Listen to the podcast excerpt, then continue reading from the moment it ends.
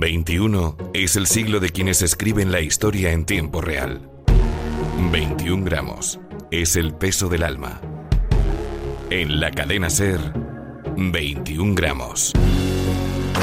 Con María Gómez.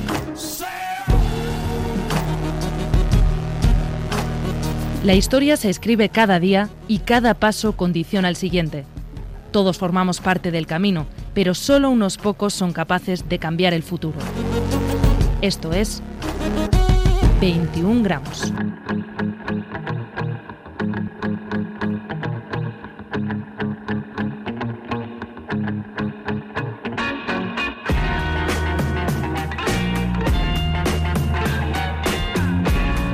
No hace mucho amagó con desaparecer, con dejar de hacer más cine, pero parece que lo de hacer pelis es una droga dura para un Quentin Tarantino demasiado enganchado a dar órdenes al otro lado de la cámara.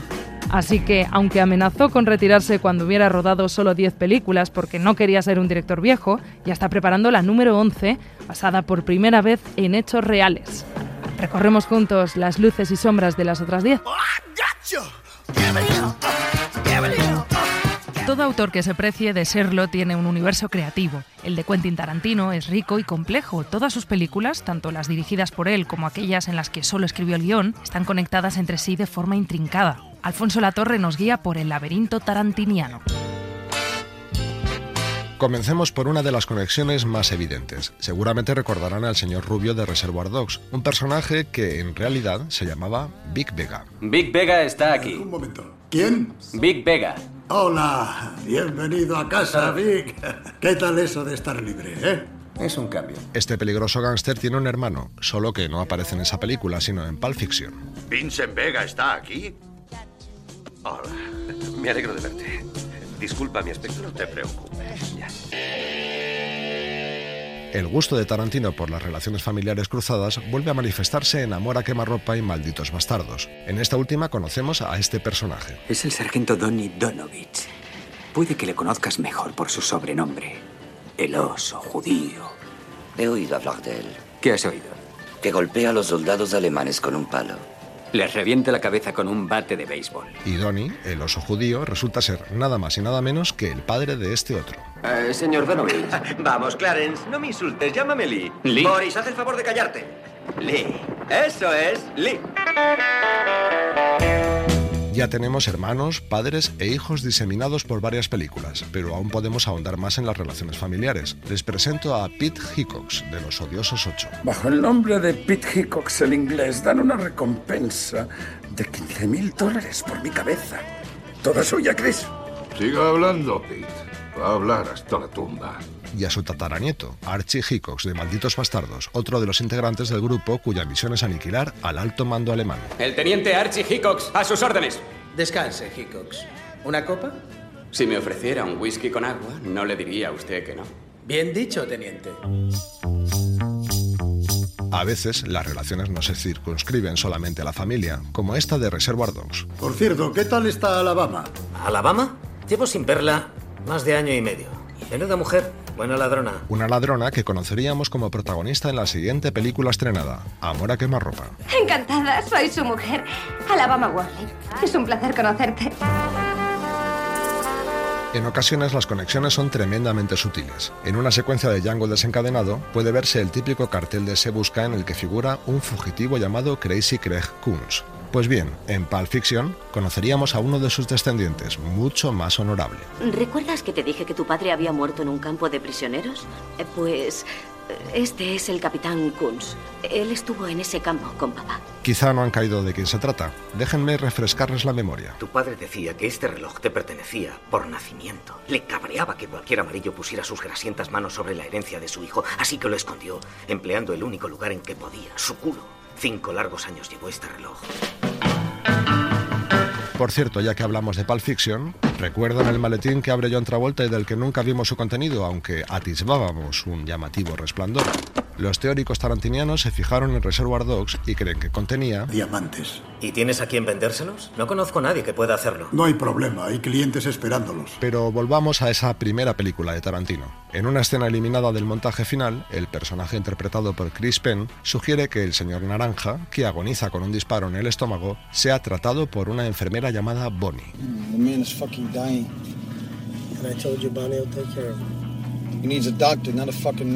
Bonnie es el mismo nombre que tiene una amiga de Alabama, la protagonista de Amor a quemarropa, y que casualidad, también el de la mujer del personaje que interpreta el propio Tarantino en Pulp Fiction. No es que no te das cuenta, hombre, de que si Bonnie vuelve ahora mismo y encuentra un cadáver en su casa, querrá que le dé el divorcio. Nada de asesores ni de separación temporal me pediría el puto divorcio, ¿vale? Y joder, yo no tengo ganas de divorciarme. Más conexiones. ¿Recuerdan cuando la novia de Kill Bill escapa del ataúd enterrado en el cementerio? Pues bien, lo hace junto a la tumba de Paula Schultz, muerta en 1893. ¿Y quién es esa mujer? La esposa fallecida del Dr. King Schultz, uno de los dos protas de Django desencadenado. Mi nombre es Dr. King Schultz, este es mi ballet Django y estos son nuestros caballos.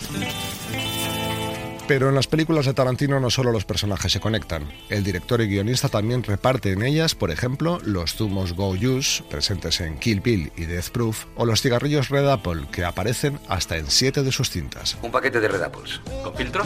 No. Un dólar cuarenta. Por no hablar de las cadenas de hamburgueserías, tenemos Teriyaki Donut, una curiosa franquicia japoamericana de la que son clientes algunos personajes de Jackie Brown y Pulp Fiction, o la famosísima Big Kahuna, que hemos podido ver en cinco cintas diferentes. La gran hamburguesa Kahuna, esa hamburguesería es hawaiana. He oído que hacen unas hamburguesas muy sabrosas. Hasta ahora no he probado ninguna. ¿Cómo están? Están... están buenas. Hace relativamente poco el propio Quentin Tarantino explicó la relación definitiva entre sus obras. Según cuenta, casi todas se desarrollan en un universo paralelo, pero hay unas cuantas que son las películas que verían los personajes de ese universo cuando van al cine. A ese segundo grupo pertenecen Abierto hasta el amanecer, Kill Bill y Death Proof, y de hecho, esas tres comparten un personaje, el sheriff Earl McGraw. Así aparece en Abierto hasta el amanecer. Hey, Earl, ¿qué me cuentas? Poco. Así lo vimos en Kill Bill. Desde luego ha sido obra de profesionales. A primera vista diría que de la mafia mexicana. Y así en Death Proof. Ese tipo de ahí asesinó a esas chicas tan guapas. Usó un coche en vez de un hacha, pero igualmente las mató. ¿Necesitan más pruebas de la teoría de los dos universos? Ahí va la definitiva. En Pulp Fiction, Mia Wallace, Uma Thurman, cuenta a Vincent Vega, John Travolta, que participó en el rodaje de un piloto para televisión. La Bella Fuerza 5, porque éramos una, dos, tres, cuatro y cinco. Había una rubia, que era la jefa. La belleza japonesa enseñaba artes marciales. La muchacha negra era experta en explosivos. La belleza francesa era especialista en sexo. ¿Cuál era tu especialidad? Los cuchillos. ¿Les suena? Bingo. Son las cinco mujeres de Kill Bill. Nueve años antes, Tarantino nos estaba revelando parte de la trama de una de sus películas más celebradas. Hasta aquí las conexiones que hemos encontrado, pero seguro que si escarban encontrarán más. ¿Se animan? 21 gramos. María Gómez. Pocos directores de cine han volcado tantas aficiones en sus películas. Tarantino deja un rastro de migas de pan a lo largo de su filmografía, de todas sus filias, incluidos los guiones que no estuvieron bajo su mando. La música, los cómics o el manga, todas sus pasiones tienen cabida en forma de referencias visuales y orales. La cultura pop es sin duda una de las bases sobre las que se cimenta su universo. En pasarse horas frente a una pantalla también es un experto Mauro Picatoste.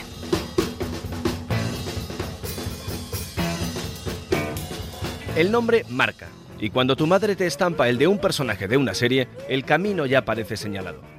A Tarantino le pusieron Quentin, en homenaje a Quint Asper, personaje de la serie Gunsmoke, interpretado por Bar Reynolds. Después esa misma madre se trasladó con su pequeño vástago de Tennessee hasta Los Ángeles, donde el protagonista consumió, hasta la saciedad, cómics, literatura de la llamada barata, revistas pulp y toda serie de televisión que se le pusiese delante. Ese es el barreño cultural de un joven que cuando se puso a escribir decidió enseñar esa piel con la que había pasado la pubertad, la que escondes debajo de la camiseta, pero que sale a flote en cuanto puede. Y a mucha honra, debió pensar Quentin. Es significativa la presentación en sociedad de Tarantino como director. Reservoir Dogs, su ópera prima, arranca con un monólogo en boca del propio director, al que siempre le ha tirado también el otro lado de la cámara, sobre Madonna y su éxito, Like a Virgin. It's all about this coupe.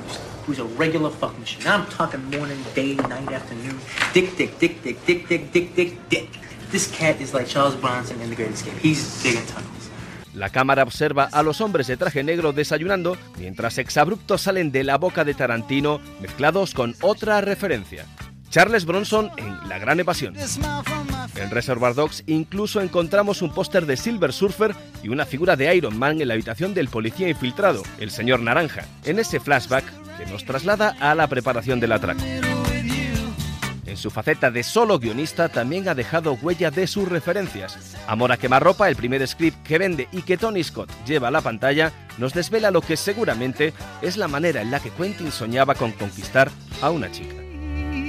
¿Quieres ver el número uno de Spider-Man? Claro. Más adelante en la historieta se enzarza en una pelea con ese cabrón nazi. El cartofen le agarra la cadena.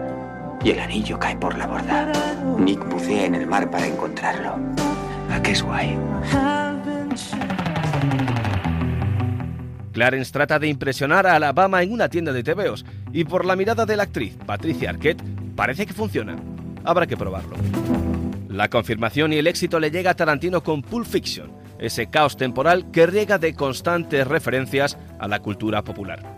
Como por ejemplo, ese restaurante prototípico de camareras disfrazadas de Marilyn, ambientado en los años 50 y que según describe el guion, tiene una decoración sacada de un cómic de Archie, una famosa tira cómica. Y le sonará esta música.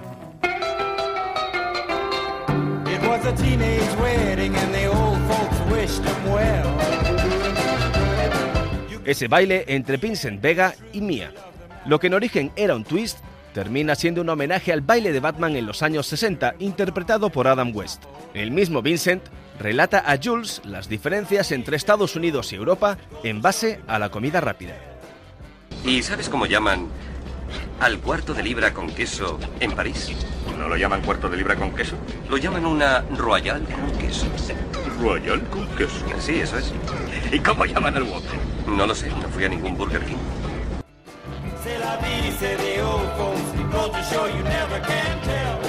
Pero seguramente es Kill Bill donde Tarantino alcanza el sumum de sus obsesiones plasmadas en la gran pantalla. Aquí nos descubre su querencia por el manga y el anime, que tienen presencia estética y visual en las escenas animadas, donde saca a relucir su pasión por Lady Snowblood y Ghost in the Shell.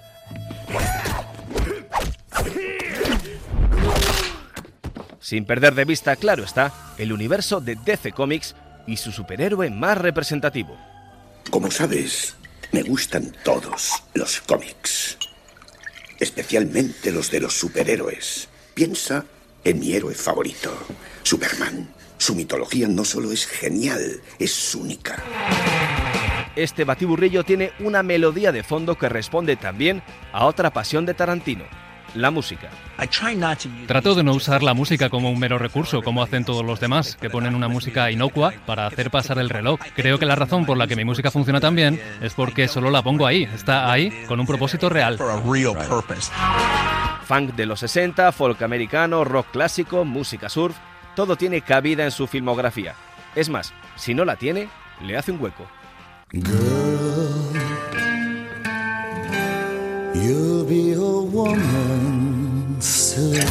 Esa escena de Uma Thurman bailando en su salón mientras John Travolta se prepara para rechazar sus encantos nació después de que Quentin escuchase ese tema con el guion ya escrito. Porque ni un guion cerrado ni una lucha contra los nazis son impedimentos para Tarantino, que es capaz de hacer sonar a Bowie en plenos años 30.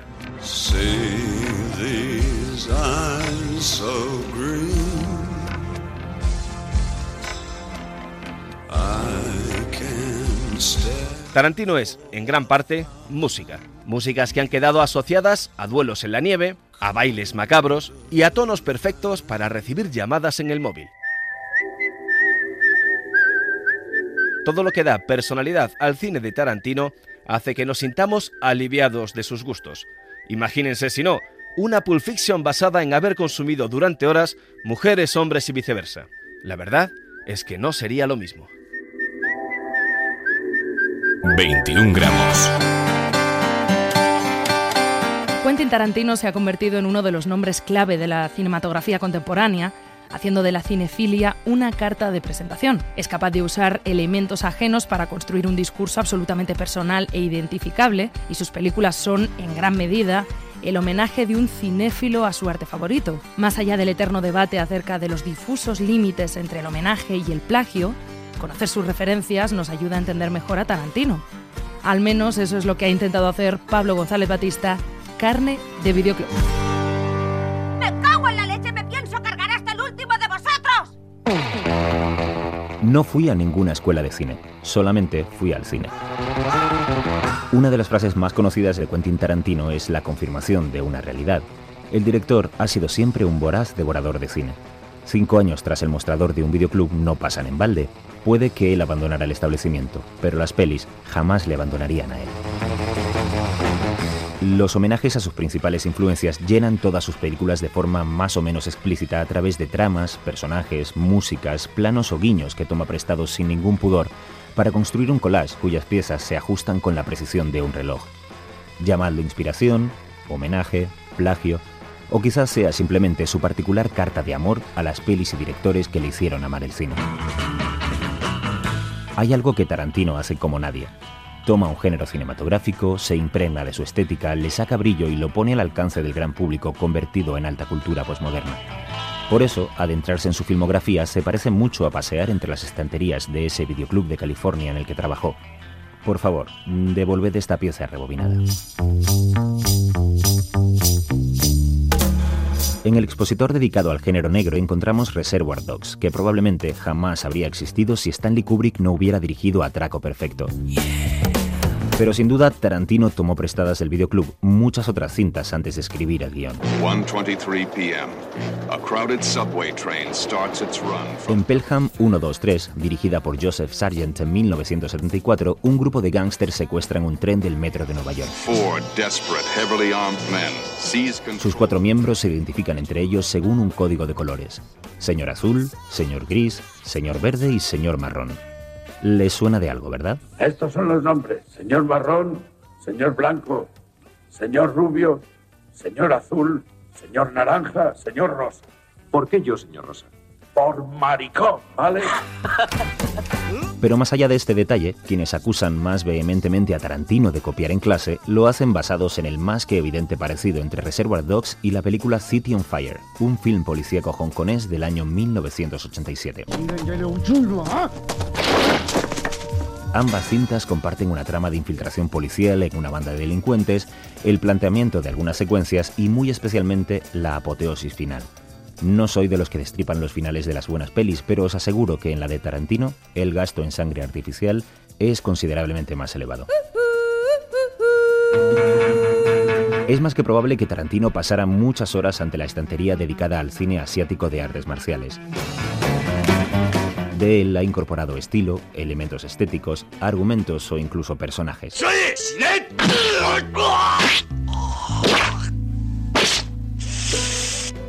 Lady Snowblood, la película dirigida por Toshiya Fujita en 1973, es la historia de una mujer cuyo único propósito es cobrarse una venganza sangrienta a golpe de katana. Probablemente este argumento también les suene. Bill. Es tu bebé. Por si el homenaje fuera poco evidente, Tarantino utiliza en Kill Bill una canción de la banda sonora original de la película japonesa justo después de la escena de una pelea en la nieve que es clavadita, con perdón del uso del verbo cuando hay katanas de por medio, a una de las batallas de Lady Snowblood.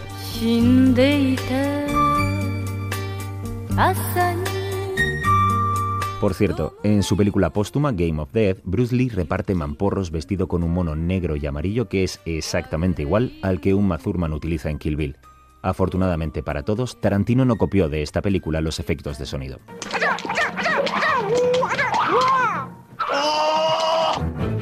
Puede que le conozcas mejor por su sobrenombre, el oso judío. En Malditos Bastardos, Inglorious Bastards en su título original, Tarantino se da el gustazo de dirigir una película de otro de sus géneros favoritos, el cine bélico. El argumento de un grupo de soldados americanos combatiendo a los nazis con métodos poco ortodoxos podría recordar a los Doce del Patíbulo, pero seguramente tenga mucho más que ver con esa versión macarra de la peli de Aldrich que dirigió Enzo Castellari y cuyo título en español era Aquel maldito tren blindado, y en inglés, sorpresa, Inglorious Bastards. This is the route the train will take. Here at Bouillet, it will stop to pick up two German rocket experts who are to arrive by car. La película de Castellari arrancaba con un cameo del propio director en el papel de soldado alemán que gritaba Fire. En Inglorious Bastards, Tarantino llamó a Castellari para interpretar otra pequeña escena. Lo vistió de oficial alemán y le pidió que dijera una sola palabra. La siguiente estantería del videoclub de Tarantino está dedicada al boom del cine negro norteamericano de los 70 conocido como Black Exploitation. Jackie Brown es su particular homenaje al género y los paralelismos con Foxy Brown, dirigida por Jack Hill en 1974, son evidentes desde el título.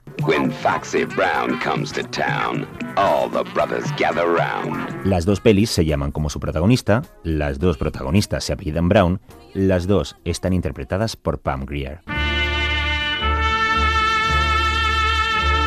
Y terminamos en otra de las grandes debilidades de Tarantino, el spaghetti western. En alguna ocasión ha llegado a decir que si Sergio Leone no hubiera existido, él jamás habría sido director de cine, y cita El bueno, el feo y el malo como una de sus películas favoritas. De entre las muchas influencias del género, elegiremos Django. A mystery man appeared, a man with a sad, impenetrable face. La película, escrita y dirigida en 1966 por el italiano Sergio Corbucci, sirvió de inspiración para el nombre del protagonista de Django desencadenado, en la que Tarantino también utilizó su canción principal e invitó a su protagonista, Franco Nero, a hacer un breve cameo para pedirse un tequila. Tarantino hace cine inspirado en el propio cine. Punto. No esconde sus préstamos y paga sus deudas con creces, mejorando cada uno de los elementos que referencia es el friki más famoso de la historia del cine y definitivamente me encantaría que alguien como él me atendiera en un videoclub. 21 gramos. María Gómez.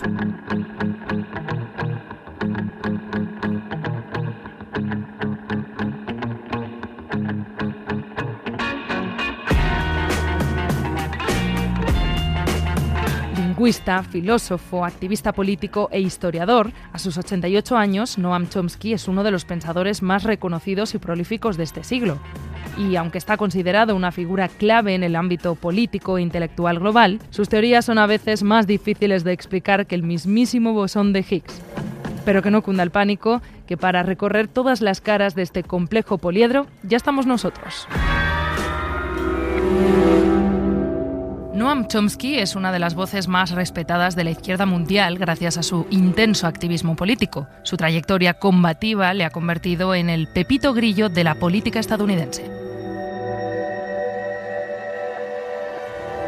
Tanto sus escritos como sus actos han estado marcados por una constante crítica al capitalismo, el darwinismo social, la globalización y la política exterior norteamericana. Se describe a sí mismo como anarquista y considera que en ese pensamiento político confluyen dos grandes corrientes, el liberalismo y el socialismo. Esta última doctrina, por cierto, no tiene nada que ver con la rusa soviética. La idea central del socialismo tradicional es que los trabajadores han de tener el control de la producción y las comunidades han de tener el control sobre sus propias vidas y la Unión Soviética era exactamente lo contrario. Los trabajadores no tenían control sobre nada. Su activismo se remonta casi a su infancia, cuando un jovencísimo Noam frecuentaba las librerías de los anarquistas españoles exiliados en Nueva York. Tan precoz fue que publicó su primer artículo a los 11 años, un texto sobre la caída de Barcelona y la expansión del fascismo en Europa. Aún pasarían unos años hasta que Chomsky entrara de lleno en la vida política, participando en las manifestaciones contra la guerra de Vietnam y defendiendo la desobediencia civil. Su beligerancia fue tal que Nixon le incluyó en su tristemente célebre lista de enemigos. Noam Chomsky ha sido blanco de los ataques de sectores conservadores, pero en ocasiones también ha sido criticado por la izquierda, como sucedió en 1980 en el caso Forison, cuando el historiador francés del mismo nombre publicó un libro en el que negaba el holocausto judío. Chomsky obviamente no apoyó esa idea, pero se adhirió a una petición para defender el derecho del escritor a la libertad de expresión, sobre todo porque la tesis de Forison no reflejaba expresiones antisemitas. La persona que organizó el manifiesto me pidió que escribiera sobre la libertad de expresión, señalando la diferencia que hay entre defender el derecho de una persona a expresar sus puntos de vista y defender esos puntos de vista concretos. Y eso hice. Escribí una sencilla declaración con observaciones elementales sobre la libertad de expresión. La era Reagan y el incremento de las intervenciones militares norteamericanas en Centroamérica espolearon aún más la conciencia de Chomsky, que escribió numerosos artículos condenando esa política. En esos años se compromete también contra la ocupación israelí en Palestina y denuncia el papel de los medios de comunicación estadounidenses. A lo largo de la década de los 90 se convierte en una especie de faro espiritual de la izquierda mundial y su opinión es recabada con insistencia para explicar conflictos y acontecimientos históricos, especialmente tras los atentados del 11 de septiembre de 2001 en Nueva York. Las nuevas generaciones de activistas acuden a sus conferencias y se miran en su espejo, sobre todo a partir de su apoyo explícito al movimiento Occupy. El movimiento Occupy ha tenido éxitos significativos. Uno de ellos es cambiar el discurso nacional sobre las preocupaciones y miedos que han surgido en los últimos 30 o 40 años, pero que no habían cristalizado claramente hasta que el movimiento los puso de manifiesto. Su compromiso político, lejos de suavizarse con los años, ha cobrado nueva fuerza debido a la situación por la que atraviesa su país. En las primarias demócratas de 2016 apoyó decididamente a Bernie Sanders y cuando este fue derrotado, se mostró favorable a votar a Hillary Clinton sobre todo en estados decisivos como Ohio o Florida. Ya con Donald Trump en el poder, Chomsky se ha convertido en su azote particular, llegando a asegurar que su designación como presidente supone un golpe de muerte para la especie humana. No obstante, el viejo profesor ve con esperanza el futuro, al menos a medio y largo plazo. Estas elecciones sugieren grandes oportunidades de futuro. Los demócratas, en realidad, obtuvieron una mayoría considerable de los votos y si nos fijamos en los votantes más jóvenes, la gente que va a moldear el futuro, fueron abrumadoramente anti-Trump, incluso abrumadoramente pro-Sanders. 21 gramos. Más allá de esa vertiente de activista e intelectual que le ha convertido en una de las principales figuras de la política radical norteamericana, el otro Noam Chomsky, el reflexivo y reputado profesor del MIT, es uno de los semiólogos y lingüistas más importantes del mundo. Su principal aportación, la formulación teórica y el desarrollo del concepto de gramática generativa transformacional, supuso un vuelco en los planteamientos de la lingüística moderna y un importante quebradero de cabeza para el autor del siguiente reportaje. En 1957 y con solo 29 años, Chomsky puso patas arriba el campo de la lingüística teórica con la publicación de su obra Estructuras sintácticas. El efecto que produjo este libro sobre las teorías lingüísticas y psicológicas del momento fue demoledor. Si hasta entonces se creía que la adquisición del lenguaje, como la de cualquier otra destreza humana, se producía a través del aprendizaje y la asociación, Chomsky se metió de golpe en la hoguera de la ortodoxia proponiendo la existencia de un dispositivo cerebral innato que permite que el lenguaje se adquiera de forma espontánea e instintiva. Estamos diseñados para caminar, eso es seguro, y eso es más o menos lo mismo que sucede con el lenguaje. No se puede evitar que un niño aprenda el lenguaje. De hecho, probablemente es un error utilizar la palabra aprender para hablar de la adquisición del lenguaje. Hasta donde sabemos, esto tiene muchas de las características de un crecimiento físico normal. Después de estudiar los procesos de aprendizaje del lenguaje en niños, su velocidad y las similitudes entre las etapas que todos ellos siguen alrededor del mundo, Chomsky concluyó que existe una gramática universal con principios generales comunes que está integrada en nuestro patrimonio genético y que nos predispone desde el nacimiento para desarrollar de forma natural nuestra lengua. Es decir, que de algún modo nacemos con el lenguaje, lo heredamos genéticamente y se desarrolla en nosotros de forma natural. Pero lo mejor es que nos lo explique él mismo. Gramática universal es solamente el nombre de la teoría del componente genético de la facultad del lenguaje. Quiero decir que claramente hay algún componente genético, alguna razón por la cual mi nieta identifica reflexivamente ciertas cosas de su entorno como relacionadas con el lenguaje, lo cual no es poca cosa. Y luego va adquiriendo la capacidad de la que todos hacemos uso, mientras que su mascota, su gatito, un chimpancé o un pajarito o lo que sea, con exactamente el mismo input, no podría siquiera dar el primer paso. Hay dos respuestas posibles a la pregunta de por qué sucede esto. La primera es que es un milagro y la segunda es que ella tiene una habilidad genética específica para ello, que es como la capacidad de que nos crezcan brazos en lugar de alas. En lugar de centrarse en sus diferencias, Chomsky se basó en las similitudes entre las distintas lenguas hasta encontrar patrones comunes que permitan explicar su funcionamiento. Según sus conclusiones, existe una gramática elemental común a todas las lenguas humanas con una serie de reglas y un conjunto finito de términos que nos permiten construir un número infinito de frases. Las variaciones genéticas del ser humano son mínimas, apenas diferencias superficiales no muy profundas. Si un observador extraterrestre nos mirara como nosotros miramos a las ranas, concluiría que hay un solo ser humano y un único lenguaje con variaciones menores. De este modo, la perspectiva de Chomsky contradice las teorías conductistas y evolucionistas que sostienen que el lenguaje se adquiere y evoluciona mediante la experiencia y los estímulos. Sus teorías han suscitado tantas críticas como adhesiones, aunque a Chomsky parece no importarle demasiado. La idea de que existe una gramática universal no genera controversia, a menos, claro, que creas en la magia.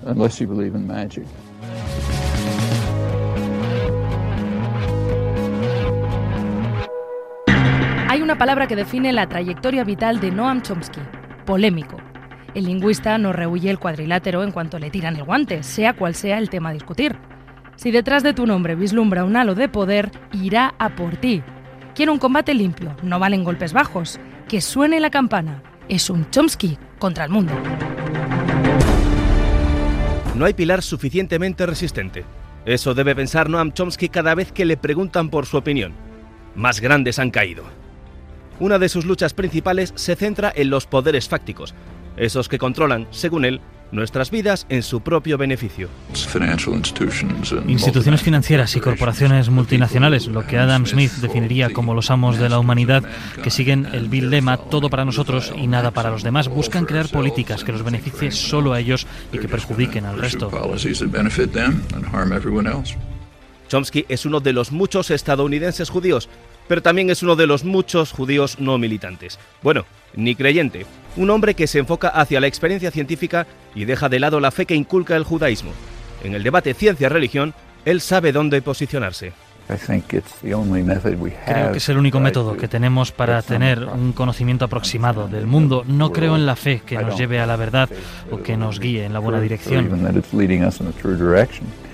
Esto no nos ha de llevar al engaño, para él, la ciencia no tiene todas las respuestas.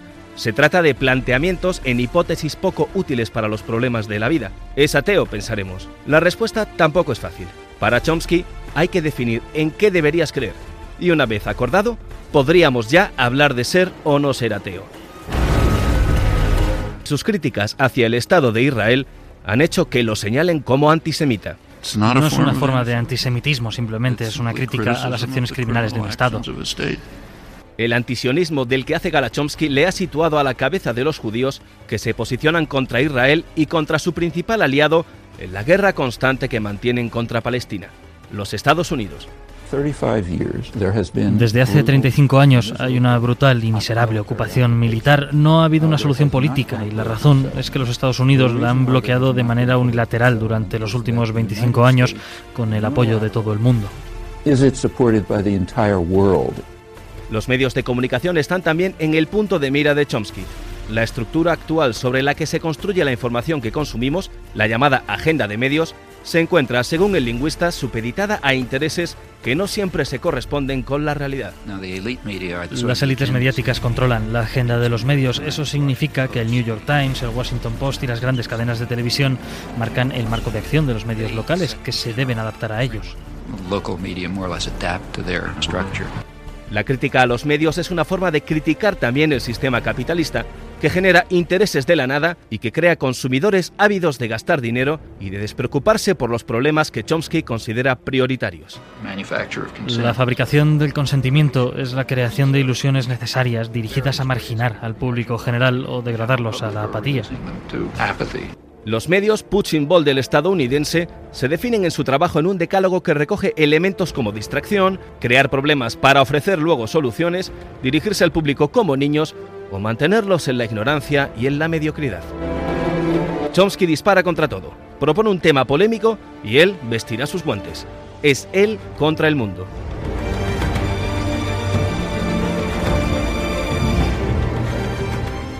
...21 gramos. María Gómez.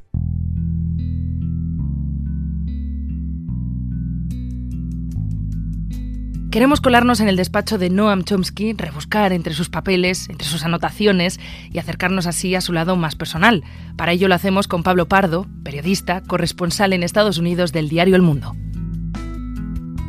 Tú que has podido entrevistarle, tú que has podido tenerle cara a cara, algo que no todo el mundo ha podido hacer. ¿Cómo le describirías? ¿Cómo es Noam Chomsky? Es bastante como te lo imaginas, el típico profesor de universidad americano, comparado, por ejemplo, con la vehemencia, con, la fuerza con la que escribe, por ejemplo, una cosa que te llama la atención es que físicamente está débil, su voz eh, flaquea un poco, habla muy bajito, pero por lo demás es como el típico intelectual americano, un poco vestido, digamos, al estilo un poco Woody Allen, con eh, camisa color gris y chaqueta de pana y, digamos así, como muy típico de profesor intelectual de una universidad americana como el MIT. Su despacho, me acuerdo que era un despacho bastante pequeño, cosa que es bastante común en Estados Unidos. El despacho de cualquier premio Nobel en cualquier universidad americana, unos despachos ridículamente pequeños, llenos de libros y de papeles en un caos bastante brutal. El de Chomsky me acuerdo que era bordillado, tenía luz natural, una ventana arriba que entraba luz. Es un edificio muy espectacular porque lo diseñó Frank eh, Gehry, que es el, que hizo el, Guggenheim. Y Chomsky, pues es como él eh,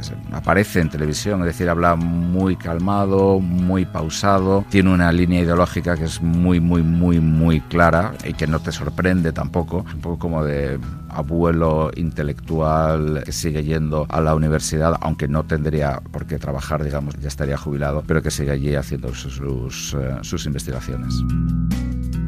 Pudiste hablar de una parte más teórica, pero también pudiste hablar con él de temas más personales. Le preguntaste por su película preferida, que aseguró que era Candilejas de Chaplin, pero yo me imagino ese despacho y entre todos los libros que había, no sé si reconociste alguno, si estaba leyendo alguno concreto, si te habló de alguno que tuviese en ese momento encima de la mesa. Había muchísimos libros que eran de, lingüística. Me llamó la atención que tenía mm, bastantes ejemplares de, la revista New Yorker. Eh, me hizo gracia porque, bueno, el New Yorker es un poco como la revista de la izquierda ilustrada, por así decirlo, de, Estados Unidos. Pero al mismo tiempo, el New Yorker es una revista que ha publicado reportajes donde le dan muchísima cera a Chomsky a sus teorías como lingüista. Y eso me llamó, me llamó mucho la atención. Y luego tenía, pues eso, ya te digo, un montón de journals, de revistas científicas, mucho más de lingüística, digamos, que de geoestrategia, de política internacional. Vamos, el hombre sigue con su lingüística a tope. Has mencionado cómo le daban cera, decías, en el New Yorker, por ejemplo, es una figura que está muy criticada. Yo no sé cómo lleva él esas críticas, porque parece que cuando él habla sube el pan. Sí, yo creo que es una persona que en Estados Unidos ha adoptado un poco una actitud de yo contra todos. Tiene unas ideas eh, muy claras y nunca, nunca ha abdicado ante ellas. Sobre todo porque en el caso de Chomsky su posición académica se debe a sus estudios como lingüista. Y luego también es cierto que tiene una masa de seguidores muy grande en gran medida por sus eh, opiniones políticas, por haber sido pues, de los poquísimos eh, figuras públicas que se opuso a la invasión de Irak, por ejemplo digamos que a él eso yo creo que le da exactamente igual. Nosotros en 21 gramos hablamos de los protagonistas que consideramos que están pues escribiendo en tiempo real la historia del siglo XXI. ¿Por qué es relevante Noam Chomsky? Por dos cosas. En primer lugar, por su teoría sobre el cerebro y el lenguaje. Y luego yo creo que Chomsky tiene un, eh, un papel en Estados Unidos que es eh, muy simbólico, digamos, el haber sido una voz crítica, sobre todo en momentos en los que no había absolutamente nadie crítico en Estados Unidos, en un país eh, que además tiene un sentido de la identidad muy excepcional, muy, nosotros somos diferentes al resto, nosotros somos los mejores. Chomsky es una de las poquísimas figuras públicas que se ha atrevido a cuestionarlo y que bueno, y que sigue cuestionándolo, ¿no? Es curioso porque es una persona que ha ido contra la opinión mayoritaria, que no ha logrado que su opinión se convirtiera en mayoritaria, pero que aún así es una de las figuras, como tú decías, claves para entender el, siglo XX y, y lo que llevamos del XXI. En la cadena Ser, 21 gramos.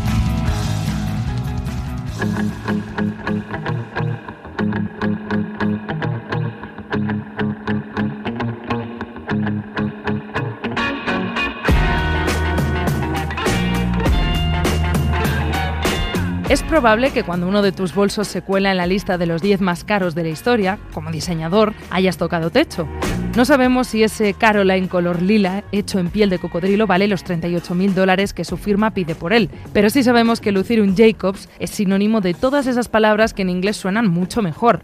Cool, in, hype, swag, bueno, es sinónimo de eso y de que te sobra el dinero, claro. Pero, ¿y en el caso de Marc Jacobs? Pues significa el reflejo capitalista y comercial de su estilo de vida, su manera de pensar, su concepto de la moda y de su afán por romper barreras y convencionalismos sexistas. Marc Jacobs es todo un icono de moda. Perdón, quise decir fashion. Hoy es un indiscutible icono de la moda, pero antes de convertirse en referencia mundial y en excéntrico multimillonario, Marc Jacobs vivió una vida propia del imaginario cinematográfico norteamericano. La historia del paradójico triunfo de un niño solitario, inadaptado y de vida familiar complicada perdido en la gran ciudad. La historia de Jacobs arranca en la Nueva York de comienzos de los 60 con una infancia nada sencilla. Su padre falleció cuando Mark tenía solo 7 años y su madre, Judy, con problemas psiquiátricos, se casó otras tres veces. Cada matrimonio supuso una nueva mudanza. Nueva Jersey, Huntington, Long Island. La estabilidad no llegó hasta que se fue a vivir con su abuela paterna. Se llamaba Helen y Jacobs habla de ella con el cariño de quien define a su primera musa. Su muerte en 1987 marcó la última relación significativa del diseñador con cualquier miembro de su familia. Helen le enseñó a coser y a tejer y es seguramente la principal culpable de que cristalizara en él una vocación que había alimentado desde muy temprano con las revistas de moda francesa que compraba su madre. He estado interesado en la moda desde que era muy joven, pero realmente no sé cómo empezó este interés.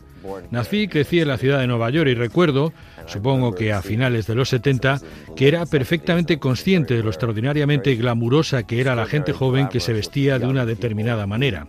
Esto me atraía poderosamente, la idea de vestirse, esa característica tan humana de querer adornarte o decorarte.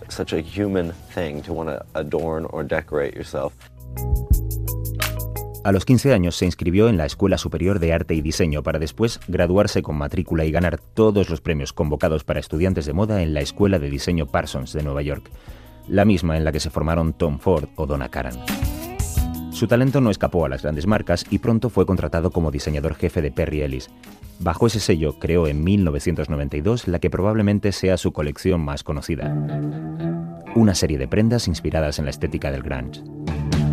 Con su personal visión de la moda urbana y con la música siempre como telón de fondo, subió a la pasarela los cuadros de leñador, las botas militares y los tejidos rotos de la Seattle de principios de los 90 y transformó para siempre la estética de millones de jóvenes en todo el mundo.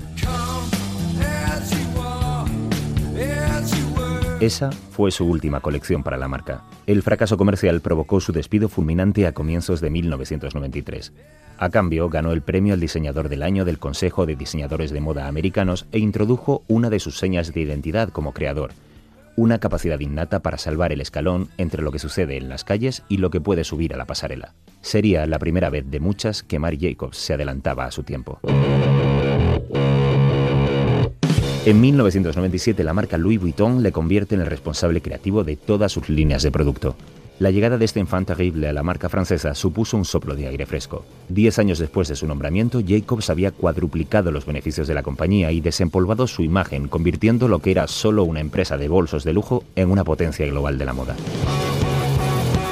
En paralelo aportó el capital necesario para crear y expandir su propia línea, Mary Jacobs, y abrió su primera tienda de ropa en el Soho de Nueva York. Pero de las hechuras de intelectual recatado de sus orígenes al exceso y las adicciones había apenas un paso.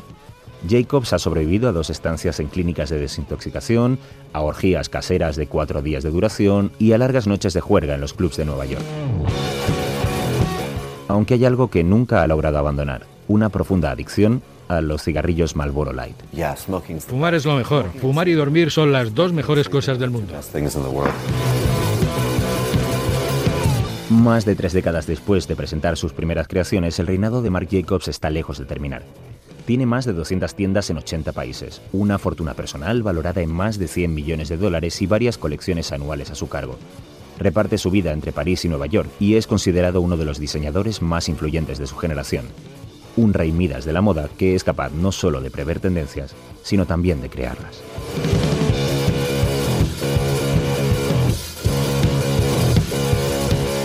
...21 gramos...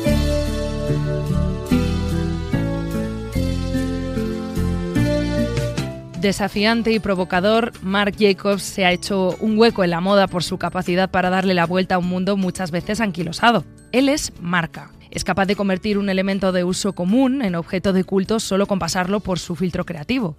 Para conocer un poco más a este pionero, nadie mejor que un diseñador español que ha crecido bajo su ala protectora, Leandro Cano.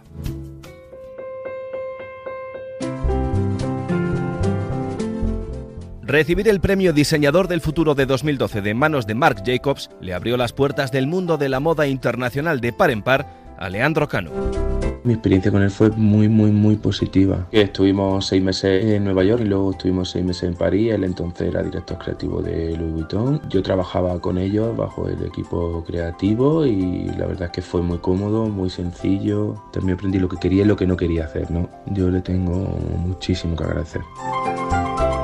Marc Jacobs no ha dejado de crecer desde la década de los 90 y a lo largo de su trayectoria va logrando hitos que definen su figura dentro de la profesión.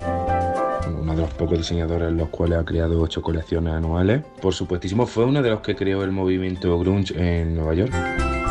Esa manera de marcar tendencia y sobre todo su arrolladora creatividad hizo que las mejores marcas se fijasen en él. Fue director creativo de LVMH y llevó Louis Vuitton durante dos décadas casi y coreografió el, eh, el bolso y su estampado.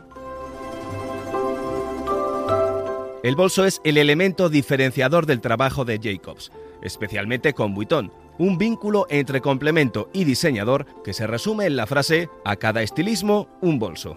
Su paso como director creativo por la marca francesa supone un antes y un después, de nuevo rompiendo moldes.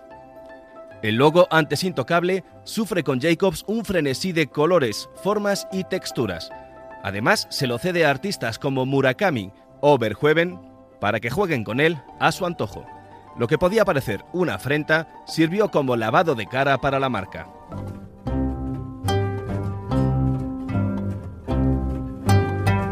Otro mérito en la hoja de servicios de Jacobs es el de acercar la alta costura, esa moda intocable de las pasarelas, a la calle pionero, por ejemplo, en crear una segunda línea un poco más asequible. No es que sea pionero, pero sí de la manera que lo hizo. Por ejemplo, junto a Miucha, a Prada, yo creo que son los que imponen y deciden hacia dónde debe de ir la moda. Además de hacer el diseño exclusivo más accesible, también lo vincula con otros mundos que tienen relación con ese glamour la colaboración con artistas, por ejemplo, un tema muy importante para él. Inmortalizó la cara de, de, Kate Moss. Otra de sus musas es Sofía Coppola, a la que invita a introducirse en el mundo del diseño. Su relación de amistad se traduce en una colección de bolsos con la firma de la directora de cine. La figura que nos retrata Leandro Cano habla de alguien alejado de la pomposidad y el divismo que se les presupone a los grandes de la moda. Al contrario, los halagos del español desprenden cercanía con el diseñador. Pues como persona un 10 y como diseñador un 20.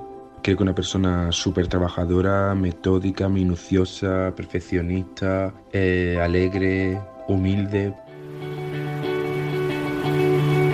Para la historia, Marc Jacobs deja presentaciones alocadas de sus colecciones en lugares a priori poco relacionados con la moda. Escaleras mecánicas, trenes, tableros de ajedrez o carruseles.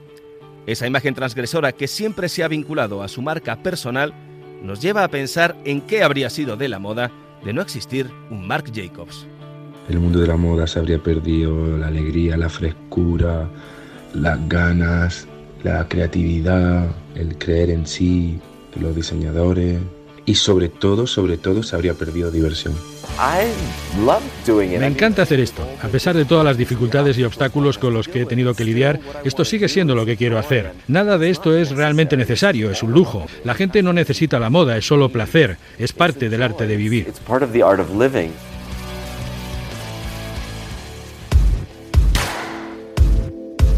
Para casi todos los diseñadores de moda, la mujer es el eje fundamental de su trabajo. En el caso de Marc Jacobs, además, es uno de los puntales sobre los que gira su vida. Huérfano de padre a los siete años, Jacobs quedó al cuidado de su madre, una mujer con problemas psiquiátricos que desatendió a sus tres hijos hasta el punto de que los servicios sociales les retiraron la custodia. Del pequeño Mark se ocupó su abuela paterna, a quien considera la primera de una larga lista de musas que le acompañarían a lo largo de su carrera. Las siguientes serían, como no, modelos. Una de las primeras fue Linda Evangelista, a la que conoció en sus años como diseñador de la firma Perry Ellis. Ella y Naomi Campbell confiaron tanto en su talento que desfilaron gratis en su primera colección en solitario, en 1994. Pero si hay una modelo especialmente ligada a Marc Jacobs, esa es Kate Moss. Me gusta su sentido del humor y su gran sentido del estilo. Es grande, es grande. Y es divertido, es muy divertido. Me gusta.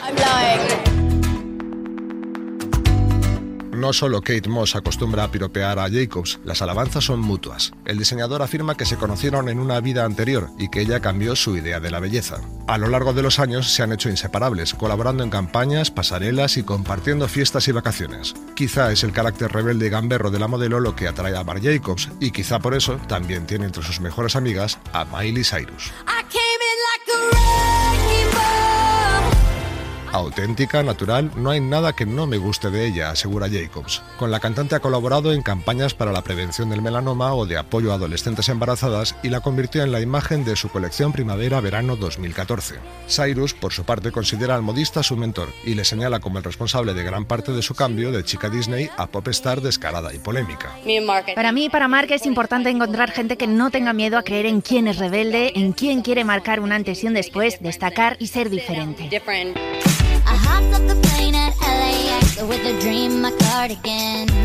Pero Miley Cyrus no es la única estrella pop del universo Jacobs. Ha colaborado también con Madonna, con quien realizó dos campañas consecutivas en 2009, y con Lady Gaga, que desfiló para él en la New York Fashion Week. Eso sí, la gran sorpresa la dio nada menos que con Cher. Con 69 años, Cher fue la imagen de Marc Jacobs para la campaña de 2015 y en esos meses se prodigó con ella en todo tipo de actos. Los elogios hacia la cantante fueron superlativos. Ella es una inspiración, un talento, una voz en una visión y alguien a quien he respetado, admirado y amado. No solo de modelos y divas pop vive Marc Jacobs, también el mundo del cine ha llamado poderosamente su atención. Son famosas sus colaboraciones con actrices como Catherine Deneuve, Jessica Lange, Winona Ryder o Susan Sarandon, o directoras como Lana Wachowski y su gran amiga, Sofía Coppola. Oh my gosh, and the Oscar goes to Sofia Coppola for Lost in Translation.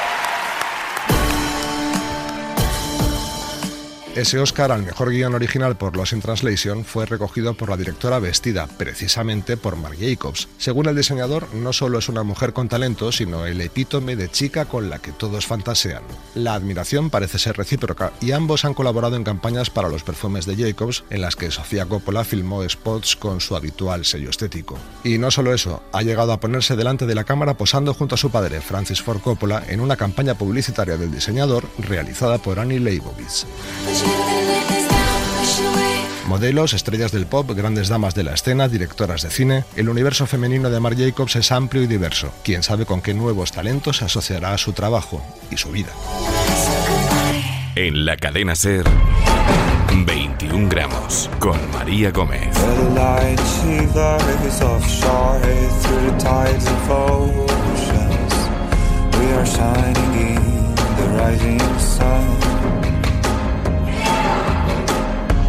We are floating in the blue. I am softly watching you. But all your eyes betray what burns inside you. Whatever I feel for you, you only seem to care about you. Is there any chance you could see me too? Cause I love you. Is there anything I could do?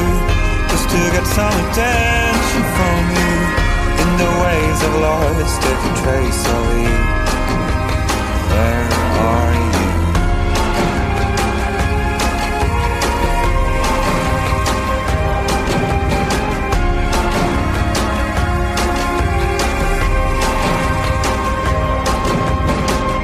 After all I drifted ashore Through the streams of oceans